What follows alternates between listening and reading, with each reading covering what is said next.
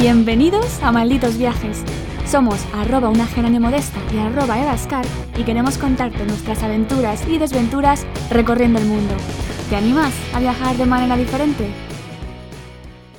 Hola a todos, bienvenidos a este tercer episodio de Malditos Viajes. Yo soy Eva y al otro lado está Gerald. ¿Qué tal estás? Hola Eva, pues muy bien, aquí en pleno julio disfrutando del verano madrileño, ¿no?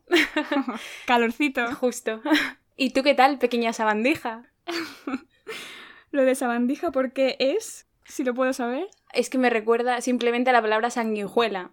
Ah, vamos a hablar de sanguijuelas en este episodio. Exactamente. Pues yo muy bien, también con mucho calor y deseando estar, ojalá, en el sitio del que vamos a hablar hoy.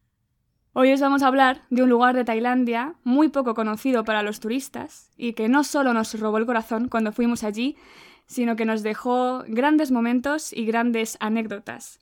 Nosotras, bueno, somos dos enamoradas de Tailandia y la primera vez que fuimos allí quisimos visitar lo típico, Chiang Mai, las islas, Bangkok, pero también descubrir algún sitio un poquito menos conocido. Y así es como acabamos en Khao Yai. Muy bien, Eva. ¿Y qué es Khao Yai? Se debe estar preguntando la gente. pues bueno, Khao Yai es un parque natural que está situado al norte de Bangkok, a unos 175 kilómetros más o menos, y tiene una extensión de más de 2.000 kilómetros cuadrados. O lo que es lo mismo, unos 285.715 campos de fútbol. Muy interesante. Por si hay futboleros en la sala. Eh, bueno, este parque fue fundado en 1962 y es el primer parque eh, natural de Tailandia, que además en 2005 fue declarado por la UNESCO Patrimonio Natural y actualmente pues es el, más, el tercero más grande de todo el país. Y bueno, paro ya, Eva, que parezco la encarta. ¿Cómo que la encarta? ¿Eso sigue existiendo? A ver, esto era un chistecito de gente de nuestra edad. ya está, yo creo que actualmente no. Pero bueno, a ver, que me voy por otros temas. Nosotras elegimos ir a este parque porque vimos que era un sitio súper famoso entre gente tailandesa, entre thais, pero aún así muy poco turístico para extranjeros. Y que nos gusta a nosotras explorar, ¿no? Evidentemente. Pues bueno, actualmente en el parque viven eh, unas 3.000 especies de plantas y un montón de, especies de animales en vías de extinción, como pueden ser tigres, elefantes, eh, ciervos asiáticos u osos negros. Y bueno, Eva, de todos estos animales, ¿nosotras qué vimos? Spoiler, ninguno. Bueno, a ver, hemos de decir que al ser un parque natural tan sumamente grande, al final es todo cuestión de suerte, o sea, de cómo tenga el día el elefante, ¿no? Y si le apetece que le veas o no. Nosotras, por ejemplo, al final sí que vimos un montón de cosas, o sea, vimos de cosas, animales. Por favor. Hablemos con propiedad. Eh, pues vimos un montón de animales. Vimos eh, monos, vimos un montón de monitos bebés, vimos gibones, eh, ciervos, un montón de insectos, arañas, mariposas, caimanes, mm, no sé, un montón. Ya iremos hablando más adelante. Y bueno, así como último dato sobre el parque, la entrada cuesta para extranjeros 400 bahts y para tailandeses cuesta solo 40 bahts. O sea que la diferencia es bastante grande. Para que os hagáis una idea, 400 bahts son, a ver, déjame calcular. Ahí con la calculadora 11 euros con 47 céntimos. y 40 bahts pues son 1 euro 14 o así. Vamos, aún así me parece baratísimo para la pedazo de experiencia que es eh, poder visitar un parque así y más aún quedarte a dormir como hicimos nosotras. Eso es. O sea, bueno, ya solamente con lo que ha dicho Gerald, eh, nos pareció en su día que, era un plan muy interesante para hacer. Y así fue. Y, y no solo eso, sino que está bastante cerca de Bangkok, que no deja de ser la capital y la principal entrada y salida del país. Así que nos fue muy fácil eh, meterlo como última parada antes de volver a España. ¿Cómo se llega al parque? Bien, pues desde Bangkok, como decía, se puede llegar tanto en tren como en autobús, más o menos son unas tres horitas de viaje, y te deja en Pachón, que es el pueblo más cercano al parque. Una vez en Pachón, que está a 30 kilómetros del parque, tienes dos opciones, o alquilar un transporte privado para llegar como una moto, o contratar una excursión con alguna agencia, como luego os contaremos más en detalle. Así que, como veis, parece sencillo llegar, ¿no? Bueno, bueno, fácil parece, ¿no? La teoría al menos. Pero nosotras, sin querer siempre, acabamos haciéndolo todo mal. Y es que no se nos ocurrió otra cosa que coger el autobús hacia Pakchong, el pueblo que está más cerca del parque, el día del cumpleaños del rey. Cosa que es que no le desean a mi peor enemigo, Eva. Efectivamente fue la peor idea, o la mejor, que realmente un viaje sin imprevistos no es un viaje. Y luego es de lo que más te acuerdas y con más cariño, ¿no? bueno. Por lo menos quiero pensar. Pues sí, jamás me olvidaré de que el cumpleaños del rey es el 28 de julio, porque tuvo tela ese viajecito. Ya nos extrañaba ver que todo el mundo iba vestido de amarillo, y es que bueno, allí es un día festivo y una gran celebración. Y además, dato curioso, el Día del Padre se celebra también el mismo día que el cumpleaños del rey, así que doble celebración. Que por cierto, hablando del rey, si me permites eh, un pequeño paréntesis. Por favor. y si os gusta el salseíto, tenéis que informaros de los escándalos del rey, porque no tienen desperdicio. O sea, de hecho, bueno, esto es un poco peliculero, ¿vale? El, el rey antiguo, el rey Rama IX, era el típico rey súper querido y adorado por todos que gobernó muchísimos años y falleció en 2016 y subió al poder su hijo, que a día de hoy es el rey Rama X. Pues es un personaje.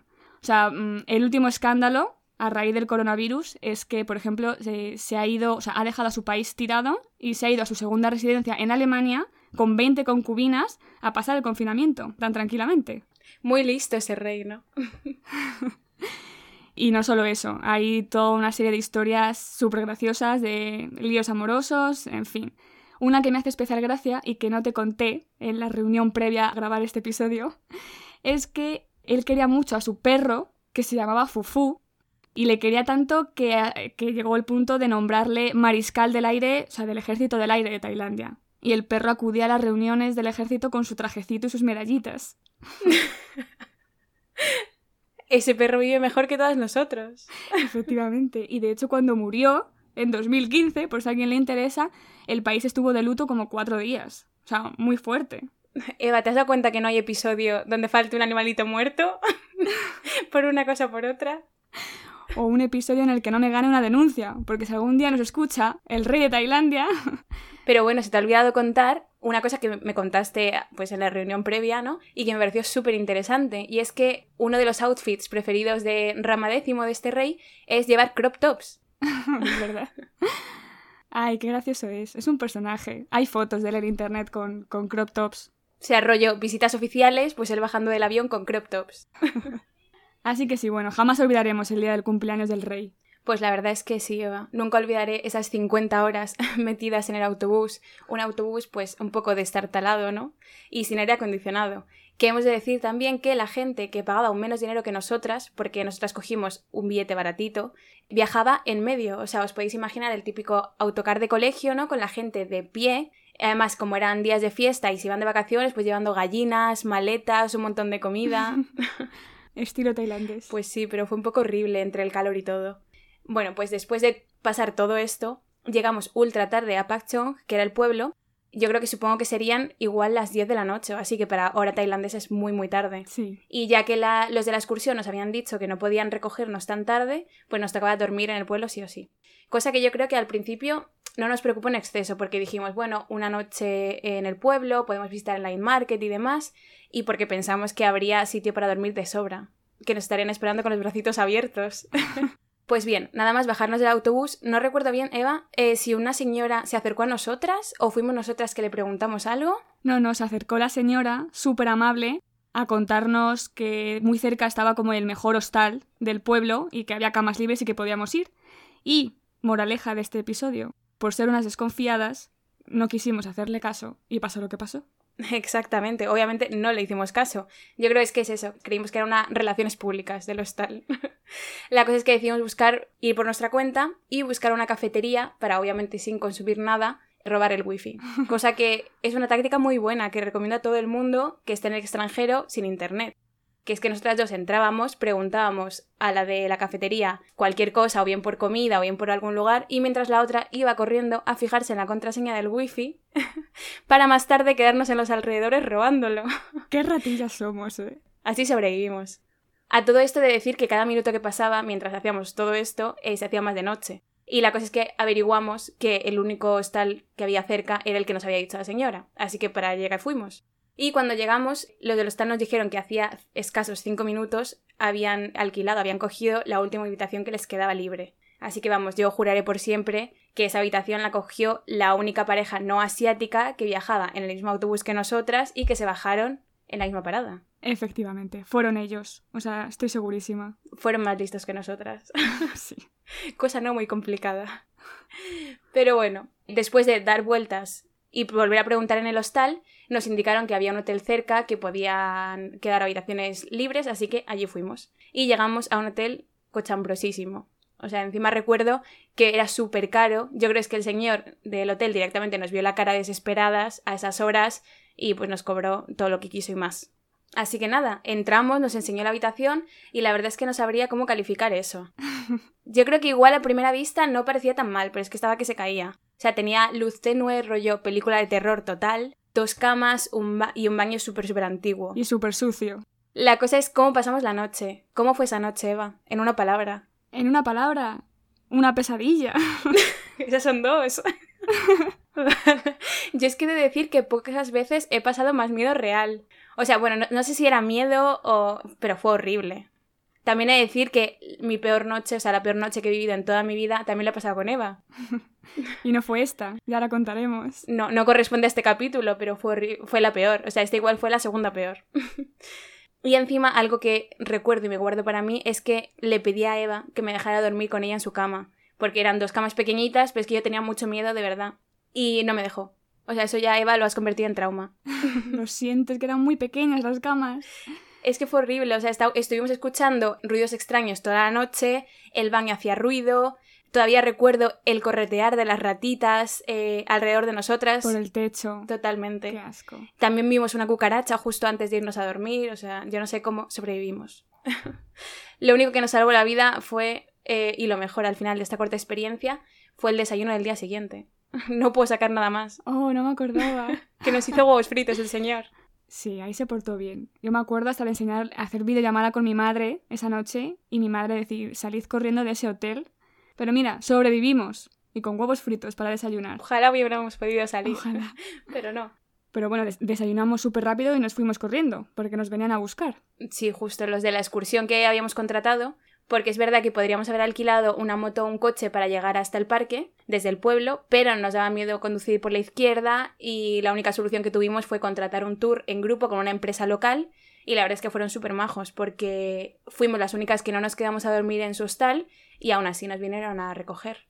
Sí, a nosotras por lo general nos gusta más ir por libre, pero en este caso creo que fue una decisión muy acertada. La verdad es que la compañía estaba súper bien. Y bueno, no solamente nos vinieron a buscar, sino que luego nos hicieron otro favor más. Y es que después de la excursión, nosotras nos quedábamos a dormir dentro del parque. Entonces, bueno, nos acercaron hasta nuestro alojamiento. Pero bueno, les hablaremos un poquito más adelante. ¿Cómo fue la excursión? Bueno, pues nos recogieron a las 8 de la mañana y el horario era de 8 a 7 de la tarde, incluyendo comida, transporte, por supuesto, calcetines antisanguijuelas, muy importante, y una guía local. ¿Vale? Entonces, bueno, llegamos a la entrada del parque, pasamos el control de policía y desde ahí hay otros 14 kilómetros de carretera hasta llegar al centro de visitantes, que hay, pues bueno, un museo, cafetería, un poquito para recibir información y demás. Nosotras ahí aprovechamos a coger las llaves de nuestro bungalow que habíamos reservado por internet para pasar la noche allí. Y ahí ya empezó la excursión propiamente dicha. Recuerdo que paramos en varios miradores para ver pájaros exóticos, que vimos tucanes. Bueno, en inglés es hornbill. Hornbill. No es lo mismo, pero es un pajarito parecido. Que no he encontrado la traducción exacta, pero bueno, como tucanes. Y también paramos en una cascada del parque, que hay varias. Y de hecho, es una, de, una cascada que sale en la famosa película de la playa, de Leonardo DiCaprio. Es verdad. Pero bueno, el grueso de la excursión fue hacer trekkings por mitad de la selva para ver animales. Dentro del parque hay varios caminos que puedes coger, algunos puedes hacerlos solo y otros tienes que ir con un guía local. De hecho, a mí, personalmente, por lo menos, lo que más me gustó fue ir con guía y más concretamente nuestra guía, porque era súper adorable y sabía muchísimo y además era muy buena localizando animales. De hecho, bueno, ¿qué animales vimos? Lo hemos comentado antes. Pues de todo. Yo me acuerdo de insectos tamaño XXL. Es verdad. Mariposas azul eléctrico, que te encantan las mariposas. Las odio. Pero sí, un montón de aves, monos. Yo me acuerdo que vimos a una familia de, de gibones, de los monos, y les estuvimos persiguiendo y fue increíble verles jugar en las ramas de los árboles. Muy guay. Y también serpientes, caimanes, de todo un poco. Y después de la pausa de la merienda, me acuerdo que dimos vueltas con la furgoneta por la carretera para buscar elefantes. Que bueno, el parque de Khao Yai es una de las pocas áreas de Tailandia con elefantes en libertad. Y es relativamente fácil verlos cruzar por la carretera. Ya hablaremos más adelante, en un próximo episodio, de la situación de los elefantes en Tailandia, de los circos, de los supuestos santuarios y de cómo ver elefantes haciendo turismo lo más responsable posible, pero ya adelantamos que Khao Yai es una posibilidad muy interesante a tener en cuenta. Pero bueno, nosotras, hermana Geraldine, vimos elefantes. ¿Pero tú qué crees? Si somos un par de desgraciadas. somos unas desgraciadas. Pues obviamente no. No aparecieron. Pero es fácil porque nosotras tenemos a nuestra guía, a la que nos hizo de guía, la tenemos en Instagram y antes del confinamiento, mínimo un par de días a la semana sube stories de elefantes en sus excursiones. Y además andando por la carretera y tranquilamente pasando entre los coches. Formando caravanas de coches que no pueden avanzar porque el elefante se planta en mitad de la carretera. Y es, es muy divertido.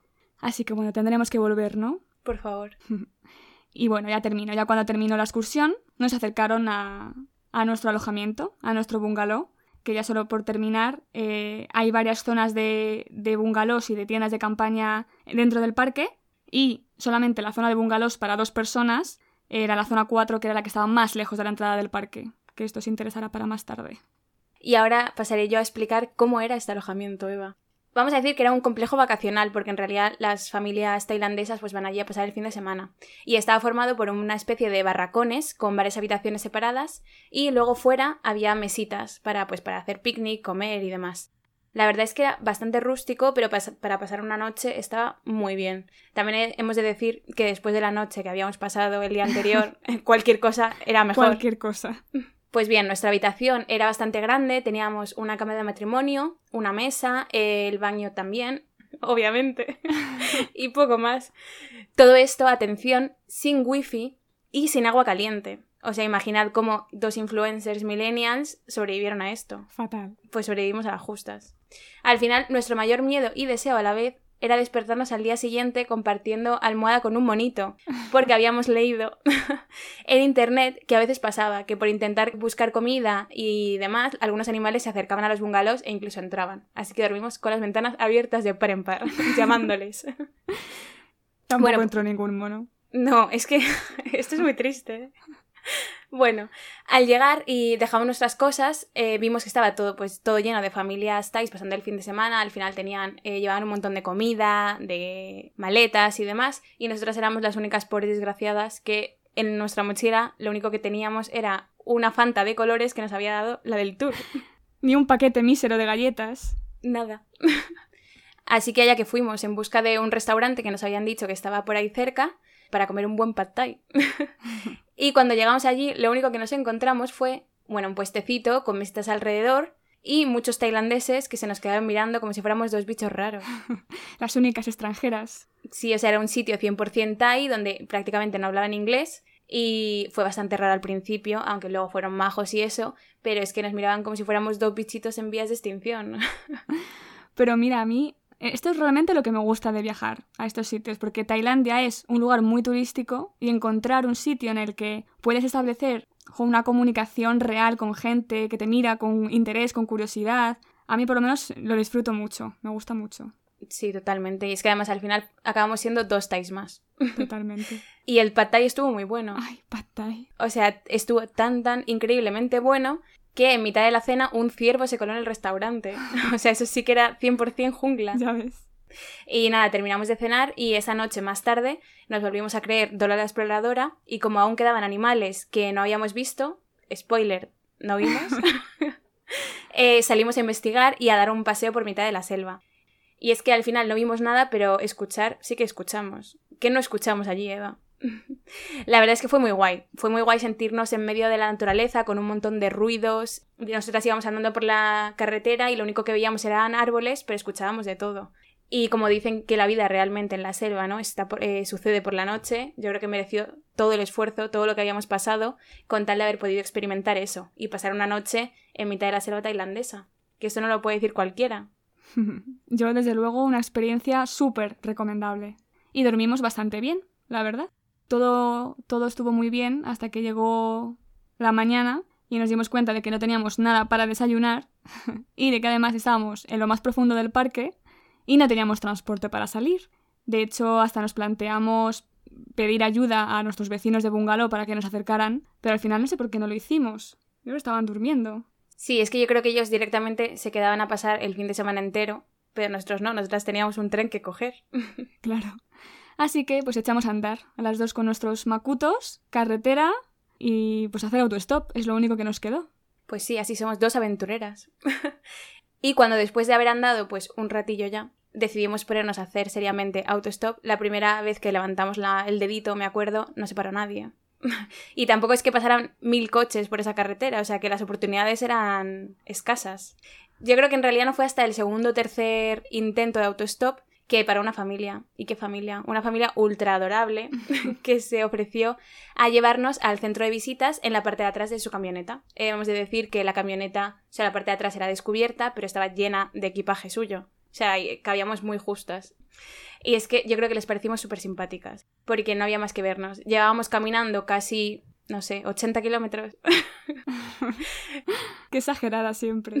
Con nuestras mochilitas, Eva encima recuerdo que llevaba sus zapatillas colgando por fuera, ya que le había parecido buena idea lavarlas la noche anterior y claro, pues con la humedad no habían secado. 100% de humedad evidentemente. Pero al final se portaron súper bien. O sea, tanto así que nos preguntaron si no nos importaba que hicieran paradas durante el recorrido para hacerse fotos cerca a un lago y demás. Tanto así que al final hasta nos pidieron una foto con nosotras. O sea, tuvimos que posar para una sesión de fotos con la familia tailandesa. A Eva y a mí nos gusta pensar que esa foto luego la familia la imprimió y ahora nos tienen colocadas en el salón de su casa. De ahí el título de este episodio. Pero a ver, yo creo, le gusta pensarlo a Gerald. Yo creo que esa foto estará borrada ya o quemada. Qué cruel. Sí, fueron súper amables y nos dejaron en el centro de visitantes y no nos llevaron hasta Pachón porque nosotras teníamos que dejar las llaves del bungalow. Así que bueno, tuvimos que hacer autostop por segunda vez. Esta vez fue más fácil porque por la, el centro de visitantes pasaban más coches.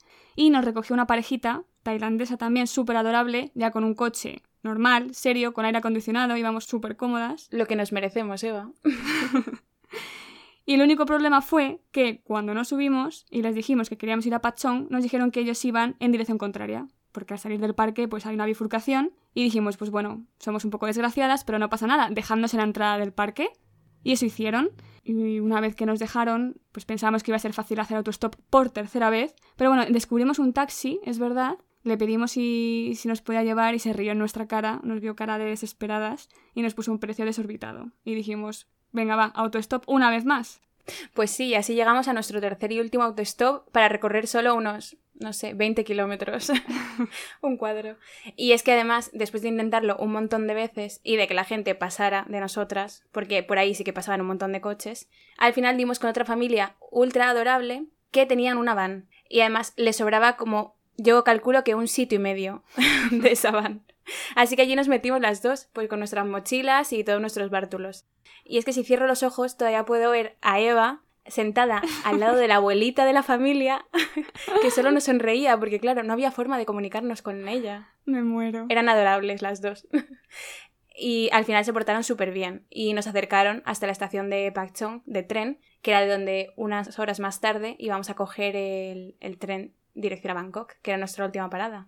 Eso es. Fue muy divertido. Fue nuestra primera experiencia haciendo autostop, además, y fue como en tres partes. Así que bueno, muy divertido. Bueno, hasta aquí nuestra experiencia en Khao Yai. Si os ha picado el gusanillo y os apetece algún día visitar el parque y quedaros a dormir en él, os vamos a dar unos pequeños consejos. El primer consejo sería que hagáis todo lo posible por dormir dentro del parque porque la verdad que es una experiencia increíble en todos los sentidos. Y por ejemplo, la empresa con la que hicimos el tour, que se llamaba Greenleaf, tenían también tours por la noche, donde te llevaban a una cueva para ver tanto el atardecer como un montón de murciélagos, animales y demás. Todo el mundo la verdad es que hablaba maravillas de ese tour. Por nosotras, por desgracia, por tiempo no pudimos hacerlo, pero solo por eso, Eva, tenemos que volver, ¿no? Sí, sí, sí. Y de hecho, muy relacionado con lo de quedarse a dormir dentro del parque, otro consejo es que reservéis con antelación el bungalow o la tienda de campaña. Porque bueno, en, temporada baja puedes hacerlo desde el propio centro de visitantes, pero en época, en temporada alta como fuimos nosotras, es mejor hacerlo con antelación a través de internet. Aquí me acuerdo que fue un jaleo porque solamente permiten hacer el pago de la reserva con ingreso bancario y desde España no podíamos hacerlo, no nos dejaban. así que nos aconsejaron que pidiéramos ayuda a algún dueño de algún otro hostal en el que nos quedásemos a lo largo del viaje para que hiciera él el ingreso y nosotros se lo pagásemos eh, junto con la reserva de, del alojamiento. Y la verdad es que se portaron súper bien. Se lo pedimos a una mujer de, del hostal de Chiang Mai y nos lo hizo súper rápido. Pues sí, sí, es que al final el 100% de los Thais eran súper simpáticos. bueno, el siguiente consejo, y yo creo que lo más fácil y recomendable, sería, si quieres ir tranquilo sobre todo, conseguir un transporte privado. O sea, alquilar una moto o un coche. Nosotras incluso me acuerdo que llegamos a preguntar sobre alquilar un, bueno, alquilar, que un taxi nos llevara hasta el parque natural. Pero un señor llamado Jerry, me sé el nombre porque todavía lo tengo guardado en los contactos de mi teléfono, nos intentó timar, así que del taxi pasamos, pero yo creo que lo del coche, lo de la moto está muy bien. Y además, si finalmente no puedes conseguir alquilar nada como nosotras, siempre te queda la opción de hacer autostop. También algo ultra recomendable es hacer el tour con un guía local, que puedes contratarlo a través de una agencia como nosotras con Greenleaf o también puedes acudir al centro de visitantes que allí puedes contratar a guías locales.